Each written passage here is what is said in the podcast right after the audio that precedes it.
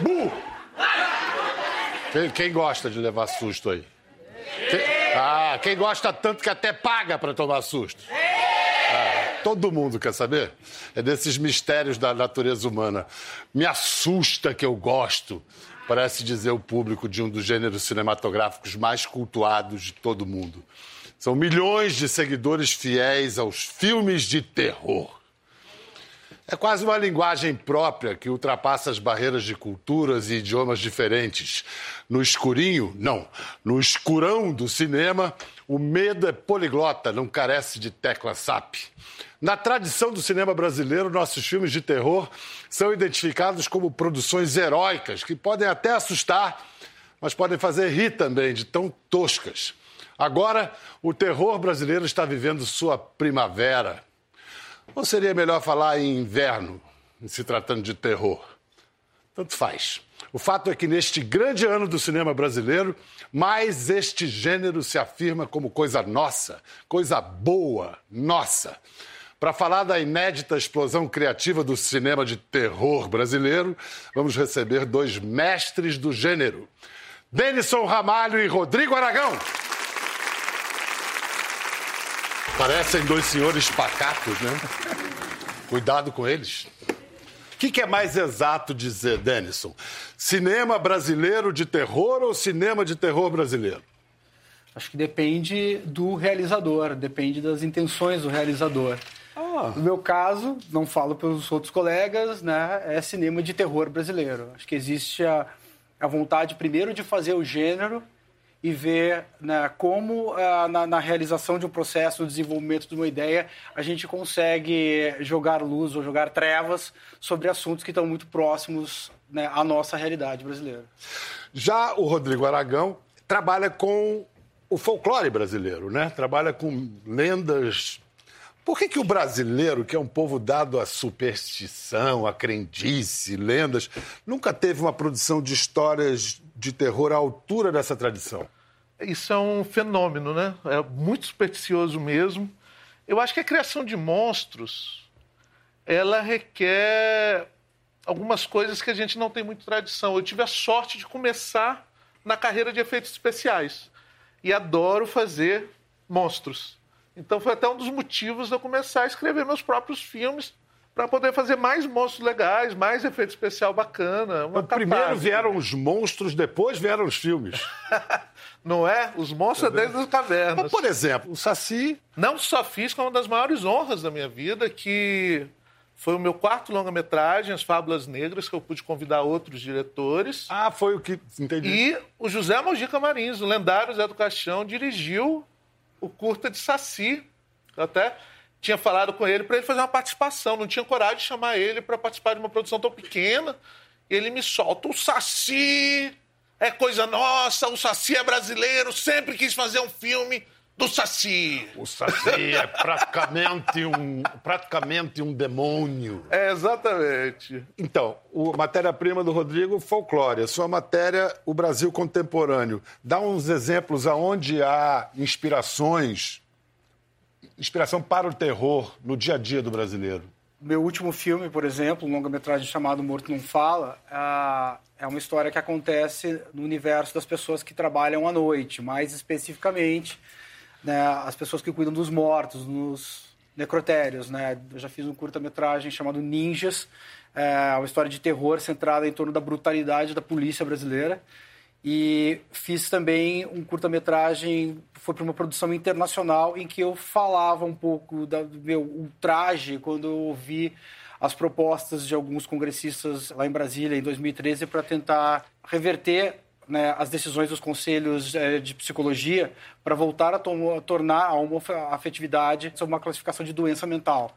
Isso me transtornou e eu fiz um curta-metragem, uma história de terror que falava sobre isso. A gente está vendo como uh, o gênero terror é, é uma linguagem que dois artistas exploram para falar de, de tudo, não, não só para dar sustos, apesar de a gente levar muito susto com as, as brincadeiras desses caras aqui. Então, tá todo mundo pronto? A hora do arrepio agora. Vamos a uma pequena amostra do trabalho desses dois craques do horror. O Denison é paulista, criado em Porto Alegre, fez mestrado, é mestre em direção e roteiro de cinema pela Columbia University, a Universidade de Columbia, nos Estados Unidos. Como ele disse, estreou em longa-metragem agora com Morto Não Fala. É um filme de produção impecável, elenco brilhante. A história de um funcionário de necrotério que tem o dom de conversar com os defuntos. Ele fala com os mortos e os mortos o respondem. É, é o Estênio, que é, é vivido pelo Daniel Oliveira. De onde você teve a ideia de botar, centrar a ação no, no Instituto Médico Legal? Uh, tem dois lugares para onde minha vida no cinema, eu faço cinema há cerca de 25 anos, tem dois lugares para onde eu sempre volto muito, que é o necrotério e a prisão. Morto Não Fala ele foi baseado no conto de um escritor é, de contos de terror chamado Marco de Castro, que ele era jornalista policial, e, ele cobria policial em madrugada para um grande jornal aqui de São Paulo, e ele voltava muito ao necrotério. Né? E ele, ele conheceu muitos né, papa defuntos, né, o pessoal que trabalha à noite cuidando dos cadáveres. Então a gente tinha muita curiosidade sobre eu e Marco de contar essa história, trazer a história desse cara para um filme. E o, o Denison assina os filmes dele assim: cometido por Denison Ramalho. Mas não é um crime. É um assalto. É um assalto, é um assalto aos sentidos. Um assalto aos sentidos. Essa é boa, essa é boa. Você já declarou que você quer fazer um cinema áspero, e desculpe meu francês, áspero e escroto. Você conseguiu ou tem que chegar de mansinho para não assustar o grande público? Não, eu tenho conseguido nas minhas últimas realizações todas, tanto nos meus anos de curta-metragem quanto o Morto Não Fala, eu cheguei perto desse resultado. E olhar para lugares, é, para lugares escuros, nas sociedades, nas cidades, é, na cabeça das pessoas, é, para onde né, as pessoas geralmente não querem olhar.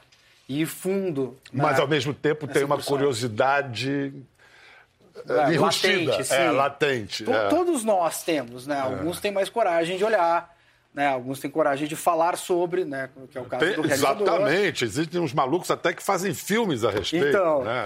é, é, é. mas eu acho que é uma experiência muito rica. É, é uma experiência muito rica. Você sair iluminado acerca da sua condição, é, do lugar onde você vive, do seu país e tal, assistindo um filme que olha né, a presença da morte nesse lugar. Né? Você sai mais vivo dali, acho que com uma maior, uma maior consciência sobre o seu papel e o seu lugar. Antes de Morto Não Fala, o, o ficou, Denison ficou famoso é, pelos curtas, altos curtas-metragens, e que já viraram clássicos do gênero. Um, por exemplo, é Amor Só de Mãe. Vem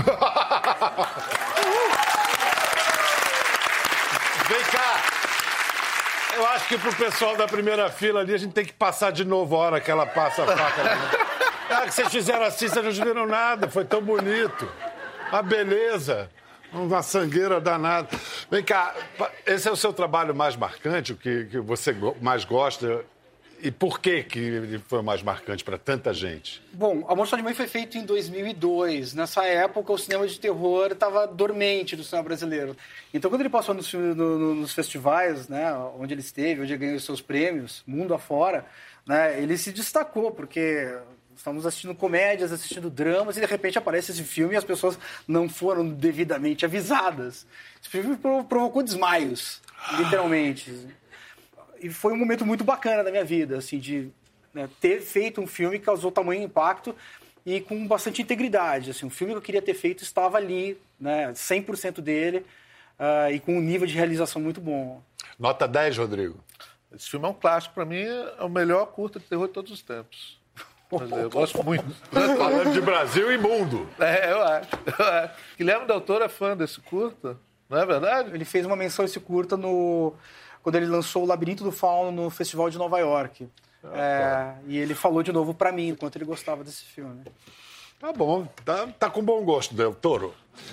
Bem, agora o Rodrigo. Rodrigo Aragão, ele já seria notícia só por fazer bom cinema, cinema e bom cinema, longe dos grandes centros com pouquíssimos recursos, sem sair do seu estado, Espírito Santo, sua querida Guarapari. Uhum. É. Parecido com aquele filme Cinema Paradiso, o pai do Rodrigo era projecionista. E aí, a partir dessa herança aí, ele aprendeu na prática, botando a mão na massa. Já fez cinco longas. O primeiro foi Mangue Negro. 2008, filmado no quintal de sua casa, isso, mesmo, literalmente, isso, né? E o próximo filme dele vai ser lançado agora no ano que vem. É o primeiro que tem um orçamento melhorzinho, assim. Mas então, antes do lançamento, nós temos em primeira mão aqui, a gente vai ver um pouco do making off e uma cena finalizada do novo filme de Rodrigo Aragão, O Cemitério das Almas Perdidas. Tem coisa boa aí! Rapaz, as pessoas estão tomando alto susto só com esse clipinho, imagina o filme. Vai sair todo mijada inteirinha vai se cagar todo. Vem cá. Tudo bem, dinheiro faz diferença, mas na criação, o que, que muda? O teu primeiro filme você fez com 50 mil reais, agora você teve 2 milhões para fazer Sim. isso. Eu acho que quando você faz um filme de 50 mil reais, você já tem que escrever para 50 mil reais. Então você se poda lá no, no, no roteiro. roteiro. Com 2 milhões você pode pensar jogar um pouco mais alto, em deixar a imaginação um pouco mais aberta. E outra coisa também é poder alimentar a equipe com outras coisas que não seja pão com mortadela e macarrão ravioli. Mas nesse ritmo você vai chegar à superprodução, hein? É, vamos, vamos ver. O Cemitério das Almas Perdidas é um filme que eu escrevi em 2002. Ele passou muito tempo na minha gaveta, assim, como um, o sonho da minha vida de fazer esse filme. Seu um projeto muito complicado, né? É, então estou muito feliz de ter conseguido colocar ele na tela. E o caráter artesanal dos seus filmes se manteve no cemitério? Totalmente. Porque você faz artesanato, né? Sim, sim. É um filme que não tem nenhum momento é, computação gráfica, assim. É, o Espírito Santo. Os efeitos são todos o todos quê? Maquiagem? É, maquete, usa miniatura, tem cena de caravela, que é uma, realmente uma miniatura de uma caravela, igrejas, nós fizemos maquetes. É, houve um trabalho muito bonito de formação de profissionais. O Espírito Santo não tem uma, uma grande quantidade de cenógrafos, então a gente pegou gente da carpintaria, da construção civil, deu oficinas. Olha, é assim, então a gente foi aprendendo juntos. A gente viu ali, você já deve ter formado com esses filmes todos muita gente. Muita gente. E, e gerando emprego, como aliás a indústria do cinema gera Exatamente. muito, né? Mais de 200 pessoas trabalharam nesse filme. Eu tenho que fazer uma denúncia aqui. É nepotismo nos filmes do Rodrigo Aragão.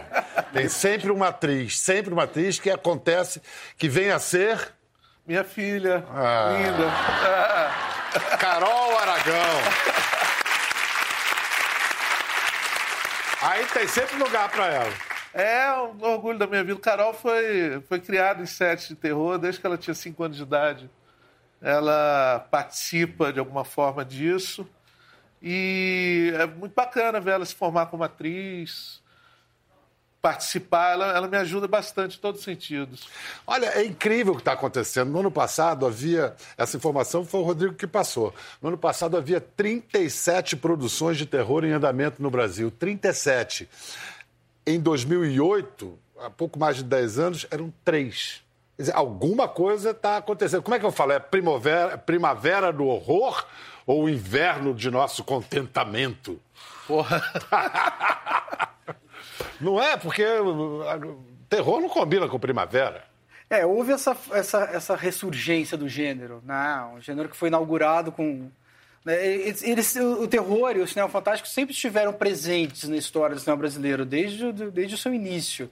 Mas quem inaugurou, de fato, o gênero nos anos 60 foi o José Mujica Marins, José do, com o Zé do Caixão. Zé Mujica Marins, Zé do Caixão. Mas há quem diga que o terror nasceu junto com o cinema. Lá atrás. Sim. Qual o grande exemplo? Eu falo da chegada do trem, que muita gente saiu correndo da sala de cinema achando que o trem ia, ia atravessar a parede é. e ia bater nele. Então é um, é um gênero nobre, um gênero que está lá no, no, nos primórdios. Frank. E por que, que a gente gosta tanto de levar susto? É, é uma coisa de experimentar o medo sem correr risco real, é aquela coisa de, de história de criança, né? Que para criança a gente faz isso. Né? Acho que é biológico. Você tem uma descarga de adrenalina no, no cérebro. E depois de um susto, você pode perceber, todo mundo ri. Você leva um susto e depois. Então você tem uma sensação de prazer. Então será que o medo, sensação de medo e prazer moram pertinho assim? Eu no- acho. no eu realmente acredito gente? nisso. Eu acho que sim. E sabe o que me, mais me fascina no terror, sendo que eu trabalho mais com terror de fantasia, é essa questão das pessoas terem medo, entrar no cinema e ficar com medo de uma coisa que você sabe que não existe. De um zumbi, de um lobisomem, né, de um fantasma. São coisas que não existem. E, e para ir e, e vai para o cinema para não ver. É, tem- Às tem- vezes Não, sim. cinema- chega na hora boa, não assiste. Mas peraí, o melhor efeito especial. Não, não vou ver assim. Vocês, como profissionais do terror, vocês já conhecem o vocabulário do, do terror, que é feito de clichês, e é o uso desses clichês bem. Um bom uso é que faz o filme, né? Assim. Vocês conhecem a, a música que vai anuncia que alguma coisa vai acontecer, a luz, o cenário, a montagem. Mas ainda assim vocês se assustam quando veem filme novo? Sim, bastante. Quando é bom, né? Quando é bom. Vamos lá, vamos fazer uma lista de clichês indispensáveis.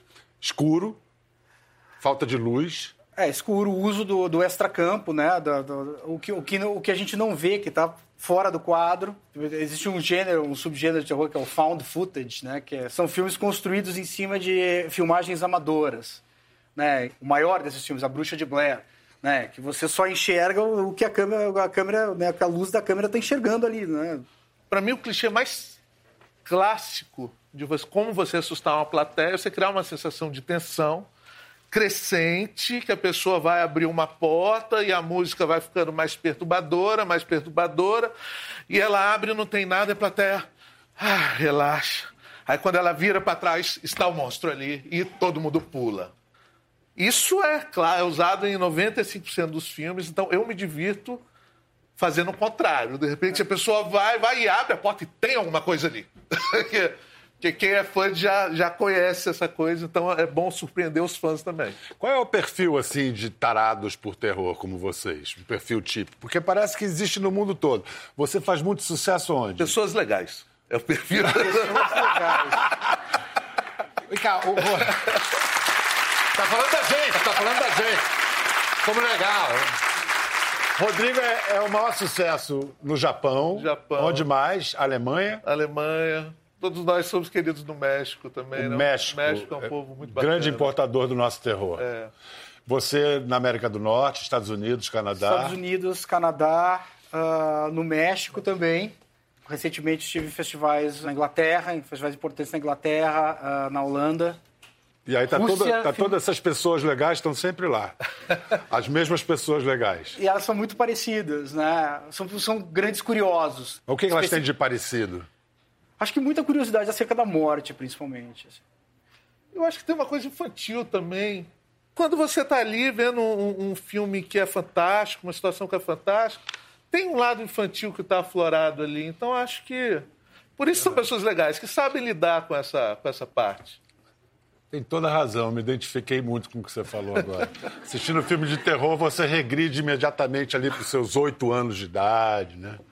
Tem um filme seu de 2013 que acaba de ganhar uma atualidade trágica. Trágico. Chama-se Mar Negro. Qual é a trama do Mar Negro? É um filme totalmente absurdo sobre estranhas manchas negras que aparecem no mar e contaminam os seres marinhos e, por sua vez, os pescadores que acabam comendo esses peixes se transformam em zumbis.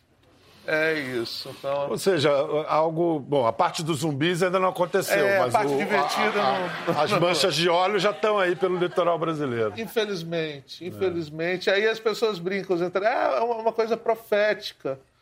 Mas eu acho que tem, tem tragédias que elas são anunciadas antes, né? Eu acho que esse o oba-oba do pré-sal, essa coisa funciona. Como eu dizer aqui, que haverá novos desastres com barragens. É óbvio que vai haver. Se continuar assim, em pouco tempo a gente vai ver novas barragens. Não precisa ser profeta para prever isso. Mar Negro tem um recorde mundial.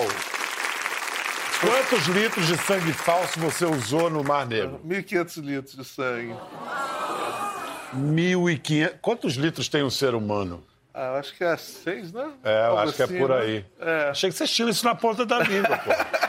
Essa matéria-prima de vocês, 1.500. Você queria esse recorde, você fez de propósito. Não, não, não pensei. Eu acho que quando eu tô no set, sempre tem uma pergunta lá na hora do efeito: se a gente vai fazer realista ou divertido. Normalmente eu opto pelo divertido. No caso do, do Mar Negro, é isso: diversão tinha que ser lá em cima. Então foi um filme que eu me diverti muito, muito fazendo. Pois é, tem essa associação entre o terror e o terrir, que é a expressão cunhada pelo, pelo Ivan Cardoso, do Segredo da Múmia. Por que, que humor e terror dão liga? É por essa. a questão do alívio? Ou, ou é o riso de nervoso? Veja bem, a maioria dos meus filmes, ele vem de uma linha meio anos 80, chamada Splater, que é um tipo de filme realmente que é exagerado, é, tem monstros, tem criaturas fantásticas. Por isso que o japonês gosta tanto. Sim, o É. Japão ele produz muito Terra Splater, do né? Godzilla, é. Então, eu- essa é uma linha que eu brinco, por eu achar a linha mais divertida que existe de se produzir. Aliás, vamos lá. O que, que é filme de terror? Bebê de Rosemary, do Roman Polanski, é um filme de terror? É um grande filme de É terror. um né? grande filme de terror. O Iluminado, do Kubrick, é um filme de terror? Dos melhores de todos os tempos, né? Os Pássaros de Hitchcock, é um filme de terror ou é um filme de suspense? Qual é a diferença entre um filme de terror e um filme de suspense? Eu acho que o filme de suspense ele é uma narrativa né, que não contém elementos ah, fantásticos, sobrenaturais. Né? É o mal que o bicho homem faz. Né? Guiado por interesses, né? guiado por né, uma doença, guiado por vozes na sua cabeça, mas está sempre ali é, fechado no domínio do humano, do natural.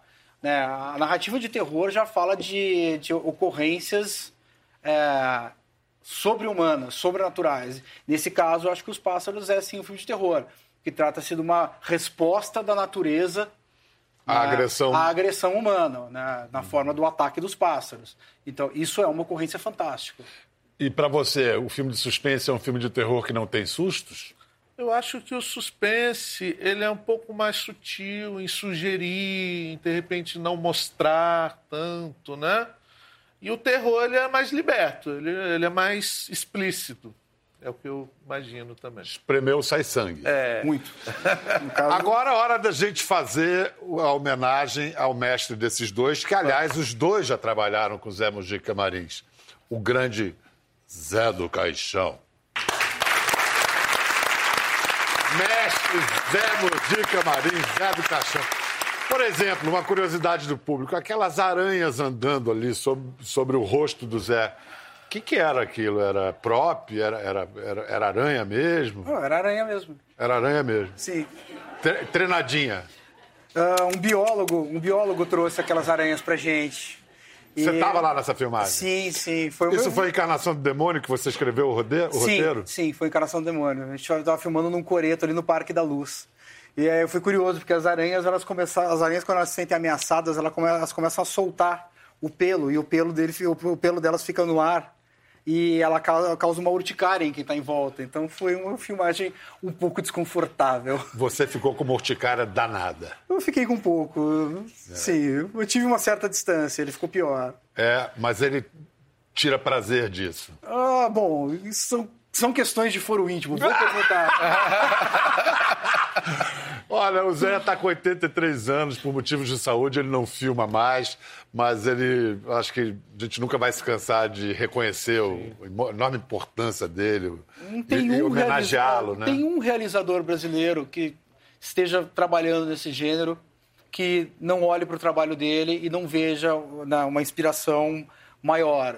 É, é, todos nós, de uma certa forma, filmamos por causa deles. sim. Você estava contando antes que você convidou para dirigir um dos episódios de, daquele longa. E o que você aprendeu com ele? Qual foi o barato dessa, dessa convivência? Eu nunca vi uma equipe trabalhando pesado, com um sorriso no rosto. Ele passa uma, uma energia para a equipe muito linda, assim. Eu falo, o Zé ele é, ele é um maestro, o Mojica. E uma coisa que eu achava fantástica é que ele conseguia passar emoção pro ator no ação. Quando era uma cena de suspense, atenção, câmera aí, ação. Aí quando era uma cena mais, câmera aí, ação! E o ator já entra. o ação dele já dizia o tom da cena. Que mestre!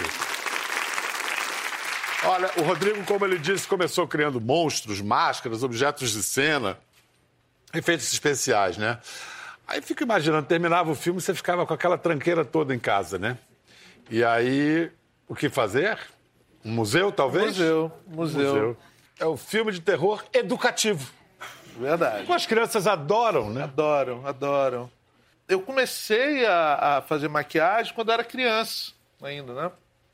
Pelos 12 anos de idade. Comecei a trabalhar profissionalmente com 17 anos, em 94. E a minha formação ela foi basicamente de oficinas. Eu, eu, fazia oficinas de desenho, pintura, escultura, teatro de boneco, tudo que eu achava que poderia de alguma forma me, me ajudar.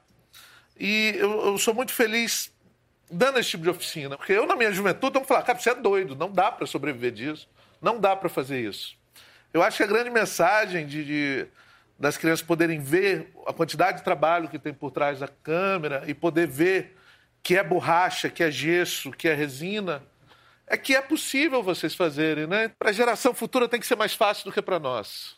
Eu é, acho. Essa é, essa é a lógica. E onde é que a gente. Onde é que está esse museu? Onde é que a gente pode ver essas belezinhas? Esse museu, hoje, ele está no Espírito Santo, mas ano que vem ele deve vir para São Paulo. A gente está trabalhando para isso. Então é um museu itinerante. É itinerante. Ah, e aí você vai lançar então agora no ano que vem o Cemitério das Almas Perdidas. Isso. O museu vem para São Paulo. Tá bom? O que mais que tem aí nos seus planos próximos? Uh. Bocado, é? Tenho bastante coisa. Eu estou escrevendo minha primeira série e estou escrevendo o meu primeiro filme é, sobrenatural, que não vai ser um splater, vai ser uma coisa mais assustadora, que vai chamar o Prédio Vazio que é um fenômeno que acontece na minha cidade, em Guarapari, que existe muitos prédios lá à beira-mar que são de turistas de Minas Gerais, que vêm passar às vezes duas semanas no ano inteiro. Então são grandes prédios que às vezes mora uma pessoa, duas. Então vai ser um filme de assombração com um morador em um prédio grande. Vai ser divertido. Num balneário. é. Espetacular. Denison, próximos projetos, próximos passos. Dois longas-metragens. É um, é um filme chamado Cruz das Almas, é, que é uma história que lida com. Também é uma história da periferia, que é uma história de magia negra, né? É, magia negra brasileira, né? da Kimbanda.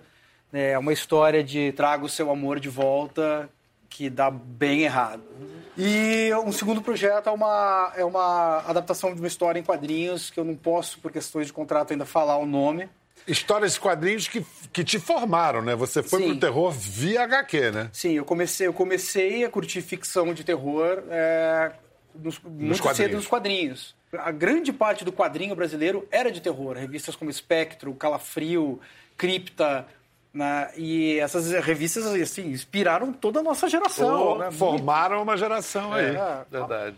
Olha só, para encerrar então, no cinema ou fora do cinema, no Brasil de hoje, o que, que mete mais medo em vocês? O jornal. O jornal, realidade. Eu falo que a coisa mais frustrante para um diretor de terror é quando a realidade está sendo pior do que dos, dos seus roteiros, né? Então. Você?